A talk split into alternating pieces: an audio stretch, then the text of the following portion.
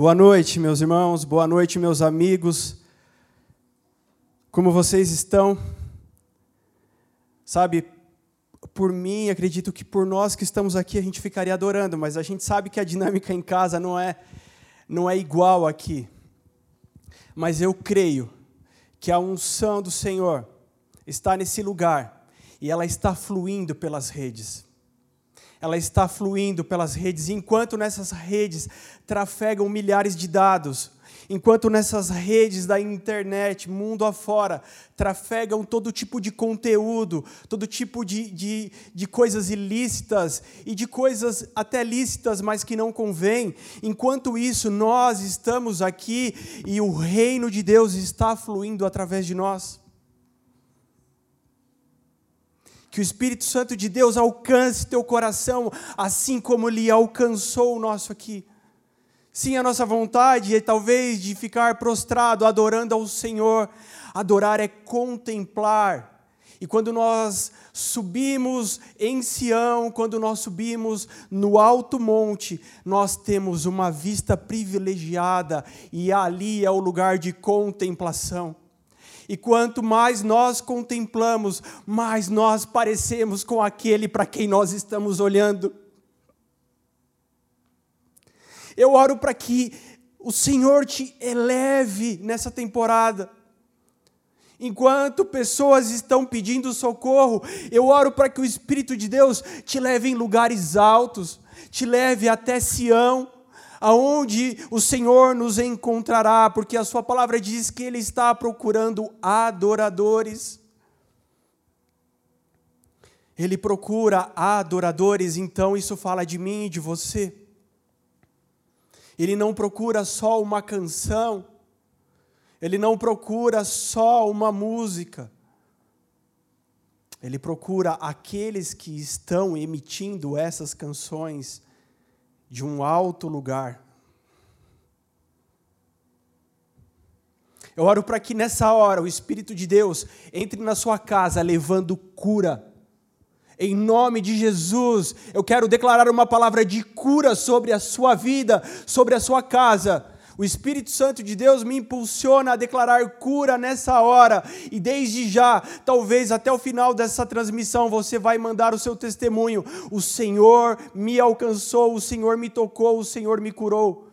Eu quero liberar cura sobre a sua casa, sobre os seus filhos. Aleluia. Como está o seu coração? Como está o seu coração? Quando nós subimos até Sião, nós só temos olhos para uma paisagem. Sabe, Deus, Ele não divide a sua glória com ninguém. Deus, Ele não reparte a sua majestade com ninguém. Ele é o Rei Todo-Poderoso, Senhor de senhores ele está acima de tudo e de todos. Portanto, para entrarmos em um estágio de adoração, é necessário nós deixarmos tudo para trás. Entregar tudo para Ele.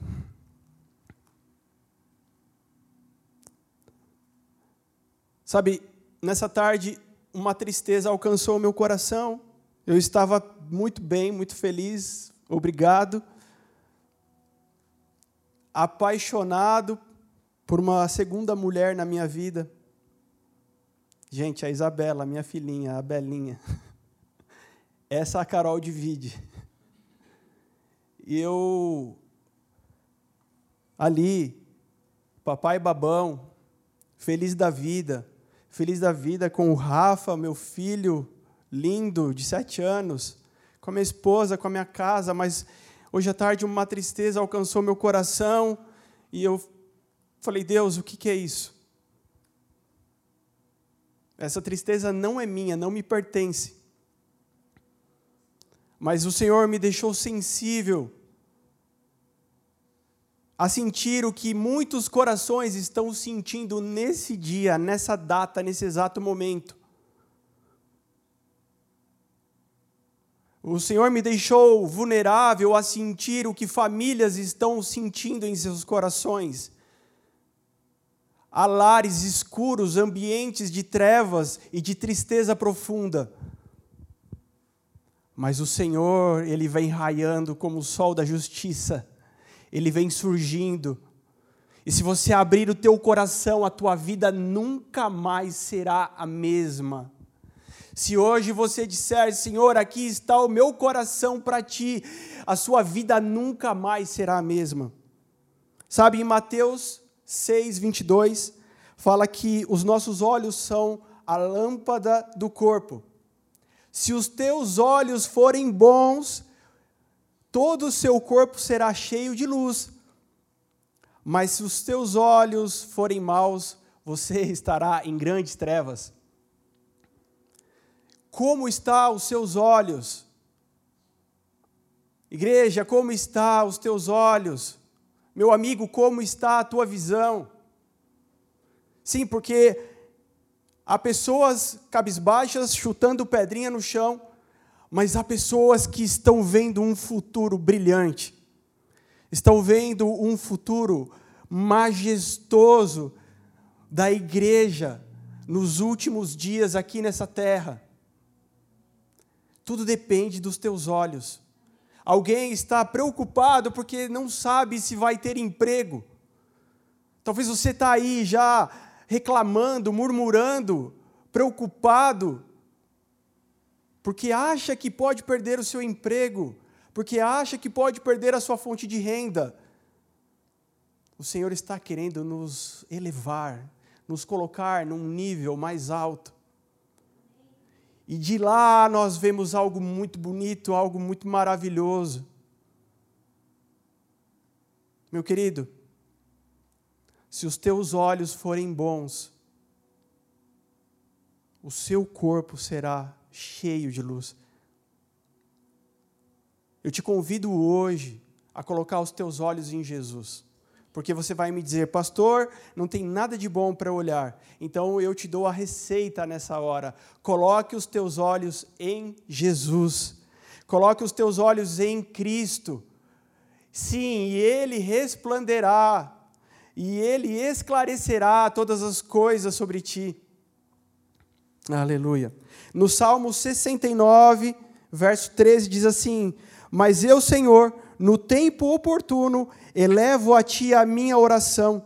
Responde-me por, por teu grande amor, ó Deus, com a tua salvação infalível.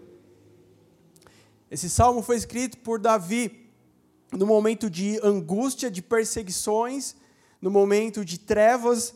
Ele coloca: Senhor, neste tempo, esse é o tempo oportuno, essa é a hora exata, esse é o momento exato, esse é o momento que o Senhor preparou para mim.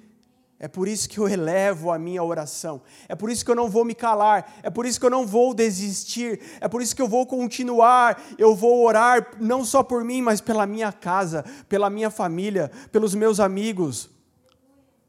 Sim, porque é agora que o Senhor virá com o teu amor, trará salvação e é infalível. Igreja, esse é o tempo oportuno. Vamos fazer aquilo que a gente gosta de fazer na igreja. Vire para o irmão que está do seu lado aí na sua casa. E fala assim: esse é tempo oportuno. Essa é a hora. Sim. Romanos capítulo 14, aliás, no 13, eu vou ler do 11 ao 14. Eu vou ler na Bíblia a mensagem, então você não precisa me acompanhar, só ouça, porque essa tradução ela traz algo muito mais claro, que diz assim: Mas cuidem para não serem absorvidos pelas obrigações diárias a ponto de perderem tempo e se distraírem de Deus. A noite está quase acabando, o dia vai raiar. Estejam atentos ao que Deus está fazendo. Ele está dando os últimos retoques na obra de salvação que começou quando cremos. Não podemos desperdiçar as preciosas horas do dia em futilidades, preguiça, distração, brigas e disputas. Saiam da cama e vistam-se.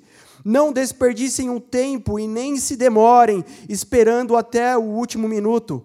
Revistam-se de Cristo e estejam preparados, igreja. Aleluia. Essa é a hora que o Senhor preparou e Ele conta conosco, Ele conta comigo, com você, Ele conta com a igreja. Não é tempo de andar em distração, não é tempo de que a nossa vida seja regida pela mídia, pelos jornais, pelo vírus. É tempo de você orar assim. Se você não sabe como orar, deixa eu te dar uma dica. Você deve orar assim, Senhor me torna sensível à tua voz. Senhor, me torna sensível ao que o Senhor está dizendo nessa hora, nesse tempo, nesse momento, o que o Senhor tem para agora. Senhor, abre os meus olhos espirituais, abre os olhos espirituais da minha esposa, dos meus filhos. Senhor, nós queremos ver o que o Senhor está vendo. Nós queremos falar o que o Senhor está falando. Ah, querido. Sabe, esse é o tempo que o Senhor preparou para nós. Quando ele diz aqui, revistam-se de Cristo e estejam preparados. Não basta estarmos com as nossas roupas normais, com as nossas vestes tradicionais normais. Precisamos nos revestir de Cristo. Efésios 4, 22 e 23. Se você puder ler a sua Bíblia na sua casa, será maravilhoso. Não fique enferrujado na palavra. Quanto à maneira antiga de viver, vocês foram instruídos a deixar de lado a velha natureza que se corrompe segundo desejos enganosos a se deixar renovar no espírito do entendimento de vocês e a se revestir da nova natureza, criada segundo Deus em justiça e retidão, procedentes da verdade. Sabe, é dessa roupa que você deve se vestir agora. Talvez você está de bermuda e regata, Talvez você está de moletom. Aqui em Santo André hoje está meio friozinho. Né? Fazia tempo que eu não sentia um friozinho. Talvez você está de moletom. Mas não é dessa roupa que eu estou falando. É necessário que sejamos revestidos de uma nova natureza. Sabe, não, não, não serve a velha natureza, já não serve Adão, mas é necessário estarmos revestidos do novo Adão. Cristo, perfeito, em justiça e retidão. E quando você se reveste de Cristo, é necessário entender o que isso significa. Quando eu recebo sobre mim, assim como um guerreiro, ele tem uma malha e ele recebe, lembra daqueles filmes medievais antigos? Lembra? Excalibur, lembra? E ele tem aquela malha e ele recebe uma armadura de ferro, de lata, de bronze, não sei. Ele recebe sobre ele. Quando nós recebemos Cristo sobre nós, precisamos entender o que significa isso. Cristo é o cabeça.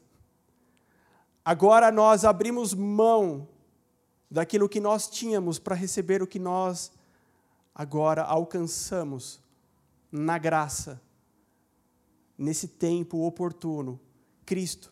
Sabe, você não vai mais andar pela tua cachola, você não vai mais andar ansioso pelos teus próprios pensamentos. Antes, pelo contrário, você vai deixar que Cristo venha estabelecer sobre você. Aleluia. Você vai deixar que Cristo seja de fato o cabeça. Sim.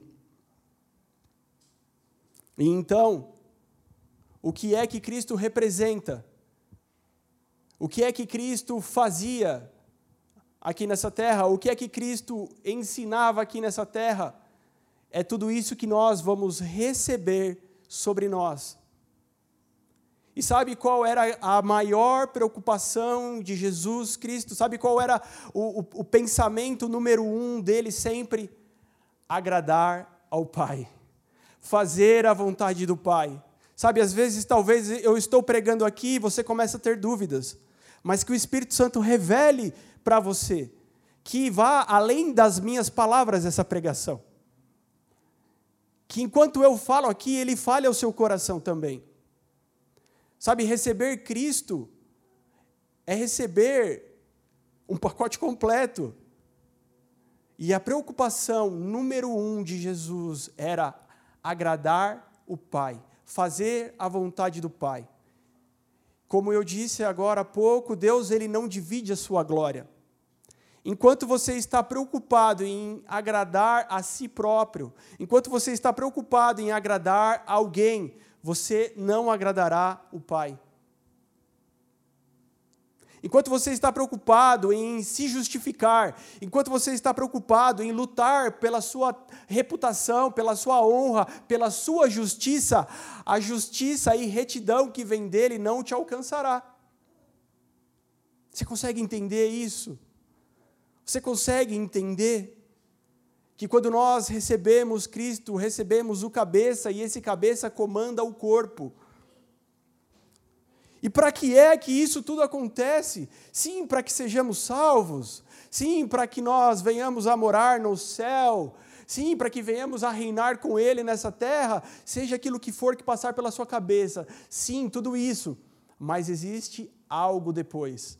Continuando a leitura, no capítulo 14 diz assim: depois de dizer, revistam-se de Cristo e estejam preparados, no 14 vai dizer assim: recebam de braços abertos os irmãos que não veem as coisas como vocês. Não atropelem toda vez que eles fizerem ou falarem algo com o qual vocês não concordam.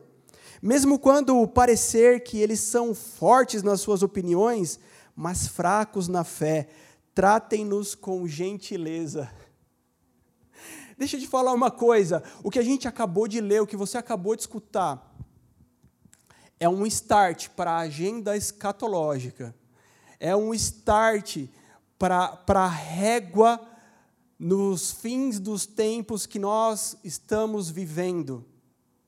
E eu quero te explicar isso. Eu quero te explicar, quando ele fala que recebam de braços os seus irmãos, recebam de braços abertos e, e não se preocupem com as fraquezas deles. Mesmo que eles sejam cheios de marra, cheios de convicção, eles são fracos na fé. Tratem eles com gentileza. É, deixa eu te falar, aqui é o princípio de algo que começa a terminar. nós vamos entender isso. Aleluia. Sim. Eu quero, eu quero te levar para alguns textos para entender o que eu estou falando. Esteja com teu coração aberto. Alguém vai dizer assim: é que eu não sou esse tipo de gente é, é que você não conhece meu temperamento. Para aquilo que Deus está nos comissionando, para aquilo que Deus está deixando em nossas mãos como missão. Vocês receberam de mim, vocês foram revestidos de Cristo e agora vocês têm uma missão. Para essa missão, você precisa de algo que você próprio não tem. É algo que vem dele, é algo que vem do alto. Sabe, como seria uma igreja que dependesse do meu amor ou do teu amor? Hã? Da minha capacidade de amar e da tua capacidade de amar. Me fala, que igreja seria essa? O que de bom teríamos para dar um para os outros? Hã? Vem dele. Vem dele. O problema é quando nós insistimos na nossa velha natureza. nós precisamos agora deixar o que é velho, deixar o Adão. Nós estamos vivendo em Cristo, igreja. Ah, que tipo de igreja nós seríamos se dependesse das nossas boas obras? Sabe o que ia acontecer? Se cercasse, virava um hospício, se cobrisse, virava circo. É. Não, mas pastor, é que você não sabe, eu sou colérico. Eu sou sanguíneo. Não, pastor, você não sabe como é o meu temperamento, a minha personalidade. Você não sabe como é que é, pastor. Deixa eu te falar. Em nenhum momento você vai ver a Bíblia, em nenhum, nenhum momento você vai ver Cristo, em nenhum momento você vai ver os apóstolos tratando o temperamento de alguém tratando a personalidade de alguém, porque ele vai além disso. O teu temperamento não te define, meu querido. Ah, eu sou, eu sou filho de, de italiano com espanhol. Ah, não, eu sou oriental, eu sou muito recatado. Ah, não, eu sou não sei o quê. Eu sou neto de português. Teu temperamento não define aquilo que Deus está fazendo acima disso. É. Pelo que eu pesquisei, tem pelo menos uns 16 tipos de personalidade. Mas tem uns quatro tipos de temperamento. E eu vou tentar ser bem rápido. Por exemplo, o sanguíneo. Qual que é o ponto forte do sanguíneo? Você em casa agora vai se identificar. Né? O sanguíneo ele tem o temperamento é, é, expansivo, ele é otimista, é impulsivo. Quais são seus pontos fortes? Comunicativo, resiliente, adaptável, entusiasta. Olha que maravilhoso. Mas o seu ponto fraco, a impulsividade, a falta de atenção, a superficialidade e o exagero. Se você é fleumático, fleumático é o sonhador, pacífico, dócil. Vê se você se enquadra nesse. Quem é o fleumático? Ponto forte, são equilibrados e confiáveis. Muito equilibrados. Eu acho, que eu, me, eu acho que eu me enquadro nesse aqui, pelo que as pessoas falam. Mas olha o meu ponto fraco: lentidão, resistência a mudanças e indecisão. Esse sou eu. Justamente por isso, por Deus me amar tanto, Ele faz com que eu mude, sempre. Eu sempre estou indo trabalhar num lugar diferente, eu sempre estou indo viver com pessoas diferentes, conviver com colegas diferentes, receber missões diferentes, e agora numa cidade diferente, porque Deus sabe que eu preciso disso. Se você é o colérico, temperamento explosivo, ambicioso, dominador, olha que ponto forte. O cara é determinado é, em habilidade de liderança. Pô, você é um líder nato. É prático, extremamente prático. Eu já estou vendo uma pessoa que eu conheço aqui, na minha mente aqui. Um primo meu aqui, mas enfim. Extremamente líder, prático, mas olha o ponto fraco. Egocêntrico, intolerante e impaciente. Jesus do céu. Se você é melancólico, eu estou vendo a Júlia aqui. Tímido, artístico e solitário. Pontos fortes: lealdade, dedicação, sensibilidade. Mas olha os pontos fracos: egoísmo, pessimismo e inflexibilidade. Gente, deixa eu te falar, deixa eu te dar uma boa notícia. O seu destino não está baseado no seu temperamento, querido. Não está baseado na sua personalidade, porque Cristo te alcançou. E quando ele te alcança, ele vai tratar o que está acima disso. Cristo quer a sua mente, a sua mente comanda todo o resto. Cristo quer o teu coração, e aí então você comandará, porque ele te dará capacitação para comandar o seu próprio te temperamento, subjugar. Subjugar. Vamos ler Romano 12, como talvez você nunca leu na sua vida?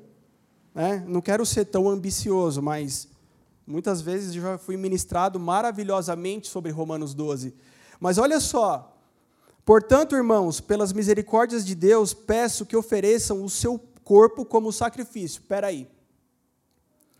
Aqui Paulo está dizendo aos romanos: Irmãos, ofereçam o seu corpo como sacrifício. Não levem um cabrito, não levem uma pombinha, não levem um animal. Ofereçam o seu corpo. Este é o culto racional de vocês. E não vivam conforme os padrões deste mundo, mas deixem que Deus os transforme pela renovação da mente, para que possam experimentar qual é a boa, agradável e perfeita vontade de Deus. Você entendeu o que Paulo está falando aqui? O culto agradável aqui que ele está falando é quando você subjuga a si mesmo, quando você toma o controle do seu próprio corpo quando você toma o controle da tua personalidade. Hum? Quando você toma o controle. Mas não é porque você é capaz de tomar, é porque a sua mente foi renovada. Ela já não está mais amoldada a este mundo. Sabe o que vai acontecer? Quem é melancólico vai continuar sendo melancólico. Porque Deus precisa dos melancólicos nessa terra. Hã? Você não ia ter dupla sertaneja aqui. Quem é, quem, quem é fleumático vai continuar sendo. Quem é colérico vai continuar sendo colérico. Faça uma análise aí dos discípulos, dos apóstolos, tenta lembrar. Quem é sanguíneo vai continuar sendo, mas eu serei um sanguíneo de Jesus, porque eu estou subjugado, a minha mente foi renovada nele, e esse é o maior culto que eu posso oferecer ao Senhor, quando eu subjugo a mim mesmo. Você entendeu? Caramba!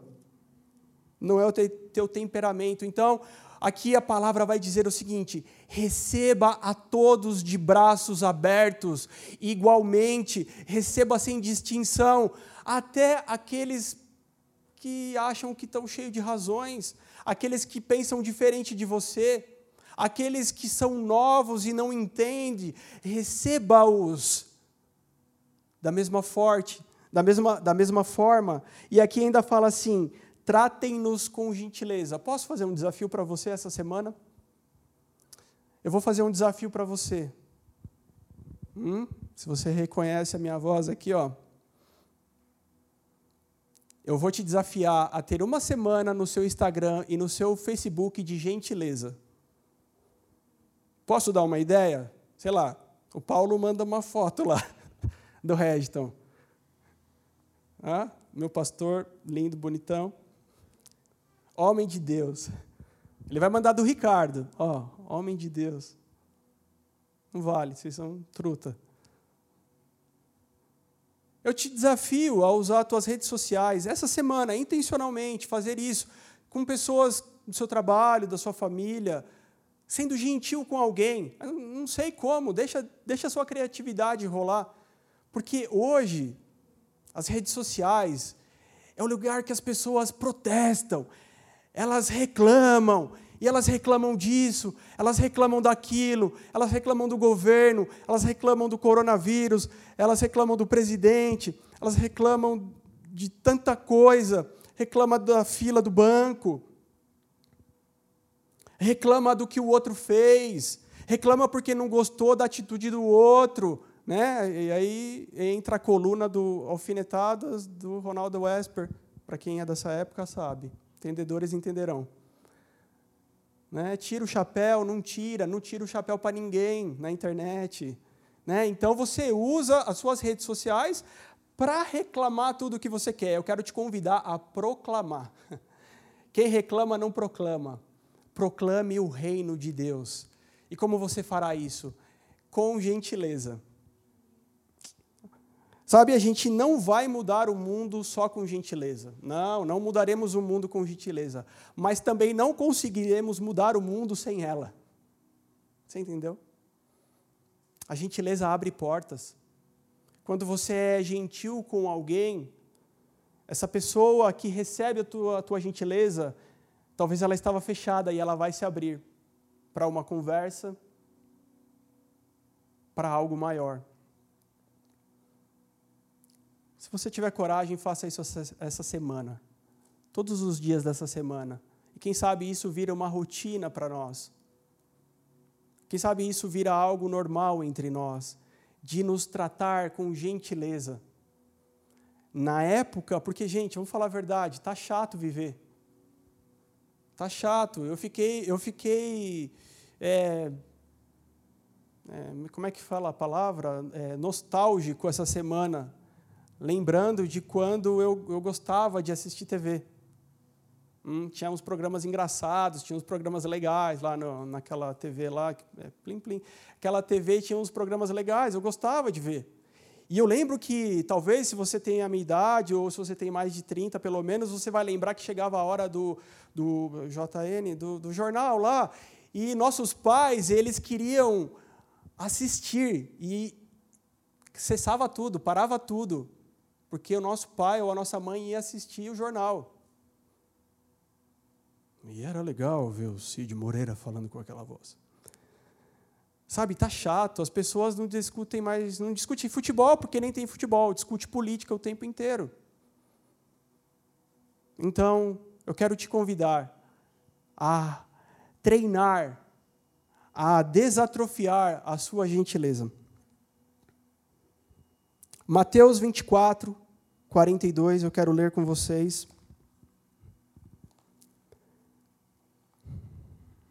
Abre aí na sua casa, Mateus 24, 42. Quando nós pegamos Mateus 24, Mateus 25, nós vemos Jesus falando sobre o princípio das dores, a grande tribulação,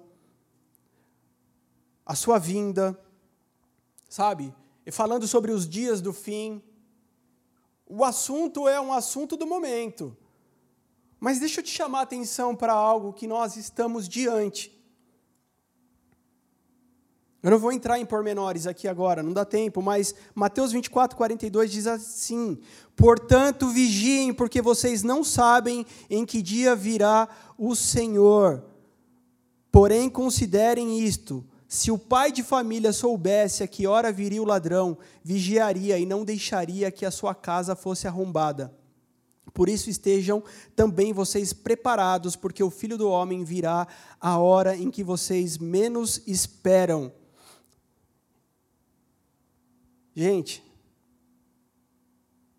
a primeira coisa aqui que eu quero destacar para nós, igreja, é estarmos atentos e a primeira pessoa aqui desse texto alcançada sou eu, é você, homem, que está aí do outro lado. Você, pai, você, marido. Você é o primeiro sujeito dessa história. Porque se o, o, o chefe da casa, o pai de família, o marido soubesse, fala aí, você não deixaria um ladrão entrar na tua casa? Você não deixaria a sua família ser exposta, porque você, como homem, teria algo a fazer. Sim, você, como homem, teria algo a fazer. Deixa eu te falar. Eu estou falando do homem bíblico. O homem que está desejando, que está desejoso de se enquadrar naquilo que Deus nos fala. Eu, eu não falo isso em tom de acusação, eu falo em, pelo contrário. Eu falo, eu, eu digo isso para mim mesmo e para você em nos tornarmos aquele homem segundo a palavra do Senhor. Sim, essa é a palavra do Senhor. O homem bíblico, ele, ele vai dizer assim: Não, eu estou aqui. Hum? O cara já vai logo puxar uma peixeira, vai pegar a espingarda enferrujada, o cara vai pegar a faca na cozinha, o cara vai fazer alguma coisa, mas ele vai falar: aqui não, aqui tem homem. Eu comecei dizendo que nós estamos vivendo o tempo oportuno, deixa eu mostrar aquilo que eu estou enxergando. Por que o tempo oportuno? Porque ainda dá tempo. Sabe, tudo que está acontecendo não é Deus pesando a sua mão sobre a terra. É Deus com o seu infinito amor nos dizendo: desperta, acorda, porque ainda dá tempo. Ainda dá tempo. Igreja, se prepara. Famílias estejam prontas, porque dá tempo ainda. Ele não deseja que sejamos pegos desprevenidos. Você já parou para pensar nisso? A coisa está difícil, a coisa está ruim, mas sabe, a gente ainda está se segurando.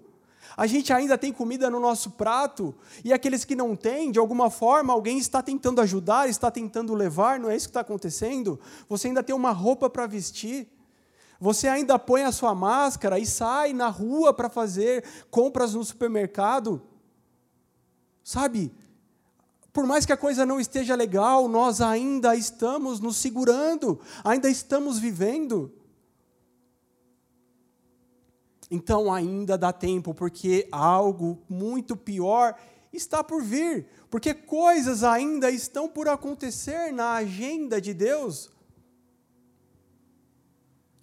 Querido, dá tempo. E o que Deus está dizendo assim, Fulano, Zezinho, Mariazinha, dá tempo. Homem, você é o primeiro responsável pela tua casa. Você é o primeiro responsável por a sua casa estar segura, firme. Nem estamos vivendo ainda, sabe, a grande tribulação. Não, não estamos na grande tribulação. Não foram derramadas todas as taças hein, de Apocalipse, as trombetas, e já tem homem perdido meu querido, deixa eu te falar, muito, muito ao contrário de uma acusação, é Deus dizendo assim: vem aqui que dá tempo, eu quero te fortalecer. O amor que Deus colocou no meu coração nessa tarde, pelo desespero que eu senti, não é Deus te acusando porque você não está preparado, é Deus te dizendo assim: essa é a hora oportuna que eu preparei para você, eu vou te deixar pronto. Meu querido, é necessário você, nessa hora, corresponder ao que o Senhor está falando. É necessário agora você tomar uma posição. Ah, pastor, mas eu estou fraco, as minhas emoções, a minha síndrome do pânico, a minha ansiedade, eu não estou conseguindo nem cuidar de mim, quem dirá da minha mulher, dos meus filhos, da minha casa, da minha noiva, quem dirá? Deixa eu te falar, é o Senhor dizendo: ei, vem aqui, porque há um tempo oportuno, eu quero te tratar, te receber, te colocar de pé. Aleluia! Sim, o Senhor não está te acusando nessa hora, porque Ele preparou esse tempo justamente para que estejamos prontos. Não importa como você estava até aqui, importa qual é a tua decisão hoje. Hoje, homem, você pode bater no peito e dizer assim: Eu serei o responsável pela minha família, porque é isso que a Bíblia diz que eu sou, e você é o que a Bíblia diz que você é. Você tem o que a Bíblia diz que você tem, e você pode o que a Bíblia diz que você pode. E se a palavra está dizendo que recebemos Cristo, fomos revestidos dele, agora nós podemos o que ele pode. Hum? E o que ele pode? Agradar o Pai, fazer a vontade do Pai. Não permita que chegue aí 10 de maio e as coisas comecem a voltar ao normal. Talvez não vai voltar ao normal, mas vai chegar junho, julho, agosto, setembro. Não permita que daqui a um tempo tudo volte ao que era antes e você não foi preparado, você não ficou pronto. Não permita. Não permita. Então, se você continuar na tua Bíblia aí, você vai encontrar a parábola do servo fiel e do servo mau. Eu não vou ler agora, mas eu te encorajo a ler na sua casa depois. Aí aonde você está, quando acabar o culto, depois mais tarde que você jantar, e crente até em casa ele espera a live do culto acabar para jantar. Eu faço isso, porque é mais legal, já que a gente não bebe, a gente come. Então, quando nós continuamos no que Cristo está dizendo, igreja, ele vai dizer da parábola do servo fiel e do servo mau. E aqui está falando da tua casa e da minha casa. Quem é, pois, o servo fiel e prudente a quem o Senhor deixou encarregado dos demais servos para lhe dar sustento a seu tempo? Hã? De quem ele está falando, homens, senão de mim e de você? Aleluia. Esse é o primeiro ponto que o Senhor trata, a nossa casa. O primeiro alvo de Romanos 14, 1, que diz assim: estejam de braços abertos e recebam todos. O público-alvo desse texto, primeiramente, é a sua casa, é a sua esposa, é o seu marido, são os seus filhos, são os seus pais. Sim, é estes que você tem que receber de braços abertos, primeiramente. 1 Timóteo 5,8: Se alguém não tem cuidado dos seus, especialmente da sua própria casa, esse negou a fé e é pior que o descrente. Você entendeu? Eu falei que ali está um start, no, sabe, na linha escatológica, porque é Deus confiando a nós a missão, que é uma missão que nós levaremos até o último dia. E eu vou te mostrar isso daqui a pouco. Como faremos isso se não fizermos na nossa casa primeiro, queridos? Homens, ainda há tempo. Levantem-se. Sejam o herói da sua esposa. Seja o herói dos seus filhos, para que eles vejam Jesus em você. Como eu posso pedir que uma criança, como o meu filho, como a minha pequena agora que vai crescer, entenda Deus, entenda Jesus, se ela não enxergar em mim? Mas aí a gente vai dar mais um passo. Porque aí nós celebramos em família, como está aqui na nossa pulseirinha que colocamos no braço. Agora nós celebramos em família. E Romanos 14, 1 vai avançar, à medida que avançamos aqui em Mateus, para Mateus 25, a parábola das dez virgens, trazendo para o ambiente da igreja do Senhor. Hum? Dez noivas. Quem é a noiva? Somos nós, a igreja. Depois que saímos da nossa casa, da nossa família, chegamos na condição de noiva, de igreja. E estatisticamente aqui, metade de um lado, metade do outro. De que lado você está? E aí ele fala de dez prudentes e dez imprudentes. Veja que as dez prudentes eram noiva. Cinco prudentes, desculpa, eram noivas, mas as cinco imprudentes também eram noivas. As cinco prudentes tinham lamparina, as cinco imprudentes também tinham lamparina. As cinco prudentes adormeceram porque o noivo demorou.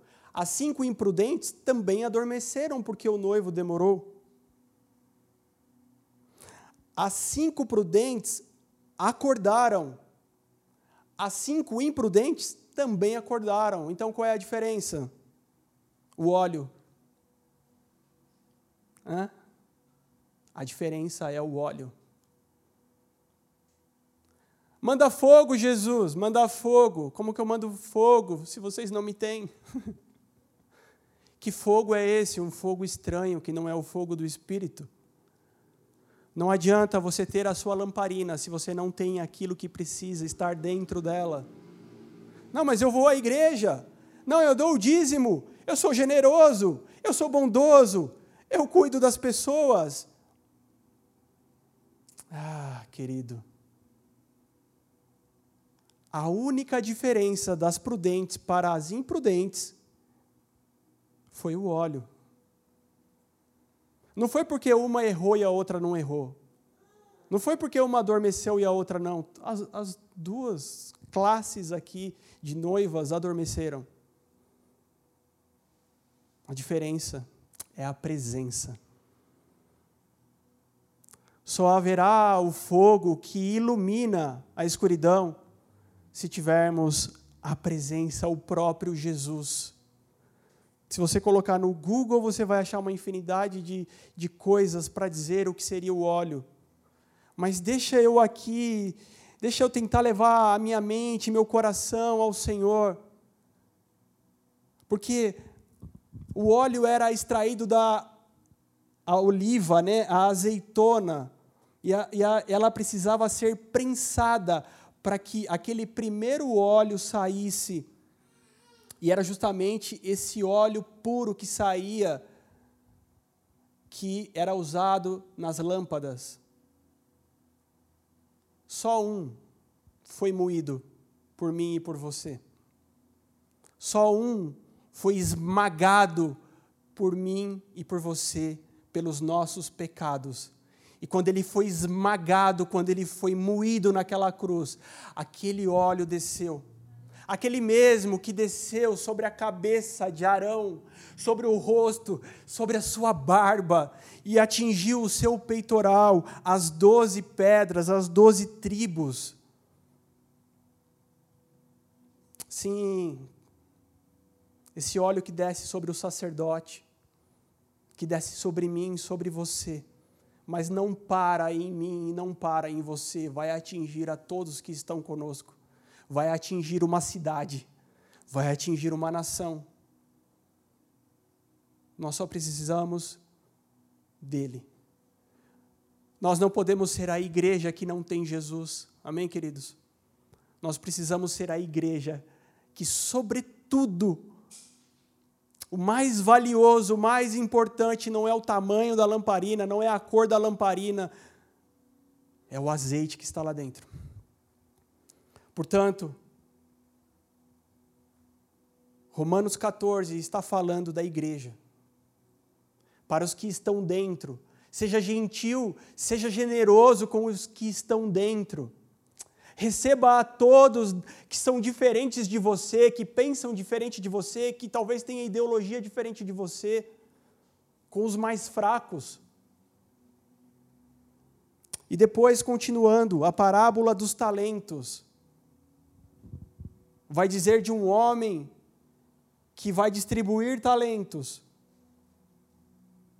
Era um homem que colhia onde não plantou, a Bíblia diz. Era um homem de negócios. E cada um daqueles que recebem os seus talentos, querido, Jesus está falando do fim aqui, mas está falando de hoje também. E cada um desses que recebe os seus talentos, eles tinham uma missão, que era multiplicar. E teve um deles que escondeu o talento. Ele não multiplicou. E ele achou feliz da vida, ele achou belo e contente que o Senhor ia falar: Obrigado por não perder o meu talento. Mas ele falou: Você será lançado para fora do reino. Você será lançado para fora dos portões do reino.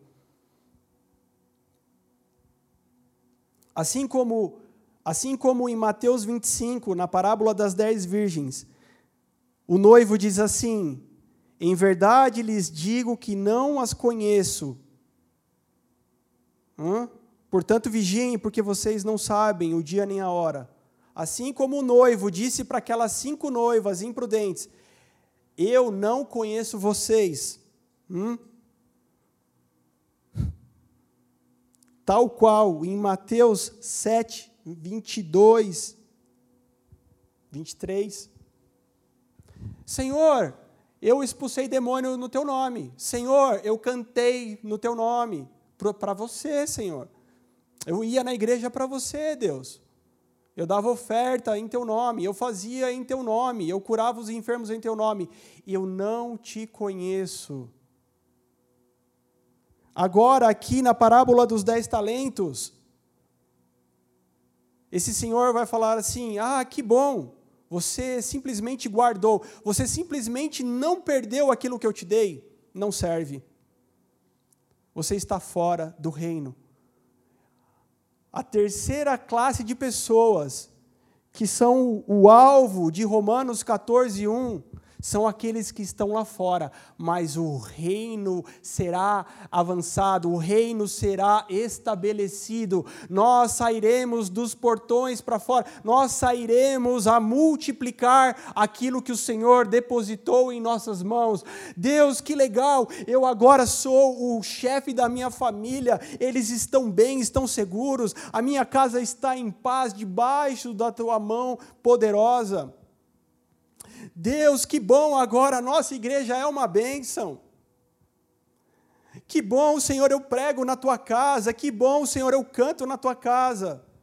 Mas ainda há uma missão: o reino tem que ser expandido. E sabe por que Romanos 14, 1 é o start do fim? Porque nós continuamos aqui nas palavras de Jesus, e em Mateus 28, ele vai dizer o seguinte: Mateus 28,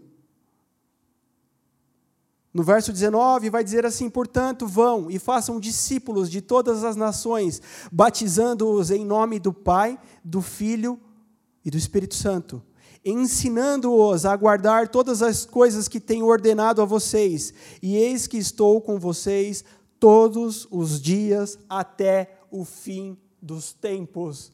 Meu querido, Jesus fez o que ele tinha que fazer aqui, ele entrega a sua vida ao terceiro dia, ele ressurge da morte, ele tem as chaves em suas mãos agora.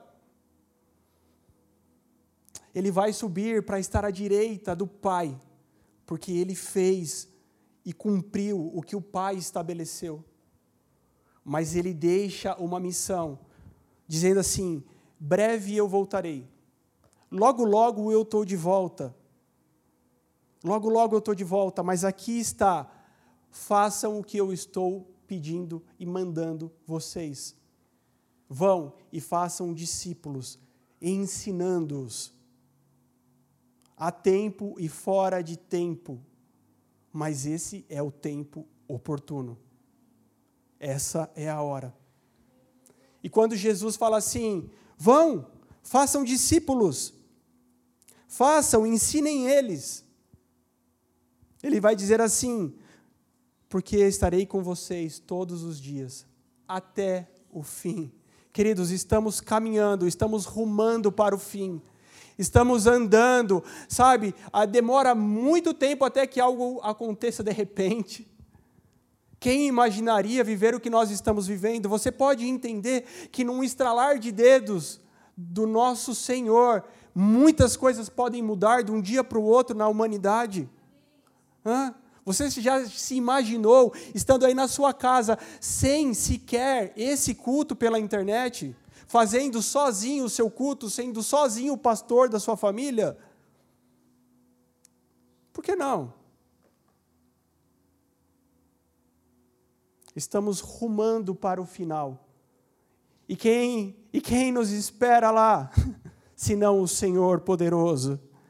E Ele vai dizer: o que vocês fizeram com o que eu coloquei e depositei nas mãos de vocês? Em igreja, o que você fez, meu filho, com aquilo que eu dei? E você dirá, Senhor, não na minha força, Senhor. Não confiei nos cavalos, nas lanças, nos arcos, mas na tua força e sobre a tua palavra. Aqui está, eu multipliquei, Senhor. Se você tinha um, um, você tinha um, era você só. Sabe, era você, o teu coração para o Senhor, e você tem dois, agora você já multiplicou. Agora não é só mais o teu coração, é o teu e da tua esposa para o Senhor. Se vocês dois tinham um talento, um talento, e agora vocês multiplicaram, porque agora não é mais um, agora vocês têm dois. Vocês estão gerando filhos, estão fazendo discípulos. Mas para arrematar aqui, deixa eu chamar a tua atenção para algo muito poderoso. Se nós vamos dizer assim, sim, Jesus, nós vamos discipular essa terra, nós vamos fazer muitos discípulos, nós vamos multiplicar, você precisa se atentar para algo desse tempo, discernir esse tempo. Porque o Senhor vai falar assim, não so, somente ensine, Ele vai dizer assim: ensine eles a guardar os meus mandamentos, aquilo que estou ordenando a vocês. E como você ensina alguém a guardar alguma coisa? E conversando com a minha esposa, que é professora, é pedagoga, eu fiquei questionando ela sobre isso. Como você, qual a preocupação de uma professora de ensinar e aquele aluno no outro dia não esqueceu? Ele aprendeu, ele não só te ouviu, ele não só deu crédito, falou, ah, sim, é verdade, eu concordo com você. Ele não te deu só uma concordância. Aquele aluno, ele, ele não só ouviu, mas ele assimilou e no outro dia você vê, realmente, está lá dentro dele, está guardado, está retido. E sabe o que ela começou a falar, Regiton? A pedagogia mudou muito, porque nós aprendemos de um jeito errado. Se você aprendeu ba, be, bi, bobu, deixa eu te falar, não tem mais nada a ver com isso. Tá, até, ti, tu, cartilha, caminho suave. Agora, em cheiro de naftalina total. E eu perguntei, tá, e como é? Ela falou, agora é por associação. E a primeira coisa que ela precisa fazer é mostrar para os pais desses alunos o trabalho que ela está realizando, porque eles começam a ficar desesperados quando um filho vai escrever uma palavra, né? Eu vou, eu vou tentar lembrar a palavra que ela falou hoje, abajur. E aquela criança coloca três letras só, K, X, Y. E ela fala: muito bem, que parabéns, que bom, vamos para a próxima. E o pai em casa, quando vê, fala: Não, meu filho é burro, ele não aprendeu nada. Abajur não é KXY. E daqui a pouco, aquela criança, ele não coloca mais KXY, ele coloca A, E, U, ele coloca vogais. E daqui a pouco, aquela criança simplesmente escreve a palavra sem o ba, be, bi, bobu, tate, titotu. Porque estamos vivendo num outro tempo, e vou te falar, eu tenho um filho de sete anos, as crianças aprendem muito mais rápido. Elas são muito mais ligeiras. Porque elas associam as coisas. E nós precisamos estar prontos para esse tempo, para hoje. Não se desespere se alguém vai escrever abajur com K, X, Y ele está começando, ele ainda é um pré-silábico na fé, meu querido. É, mas ele está no caminho certo, ele está indo para o caminho certo. E logo ele estará em plenitude naquilo que Deus chamou. Amém, Amém queridos? Entenda, discirna o que Deus está fazendo nesses tempos. Você precisa estar atualizado, contextualizado com o que Deus está fazendo hoje. E tudo que Deus quer hoje é o teu coração. Tudo que Deus quer hoje é a tua mente, sabe? Porque tudo ele vai começar através da tua mente, renovando ela, não mais segundo o padrão desse mundo, mas agora o padrão celestial. E tudo vai começar daí, de dentro de você. Você está esperando que algo exterior venha sobre você, mas deixa eu te falar, acontecerá de dentro para fora. É você entregando a tua mente para o Senhor é você deixando o teu coração à disposição do Senhor. E todo o resto Ele fará. Todo o resto Ele fará. Amém, queridos? Que Deus abençoe vocês de forma grandiosa, de forma gloriosa.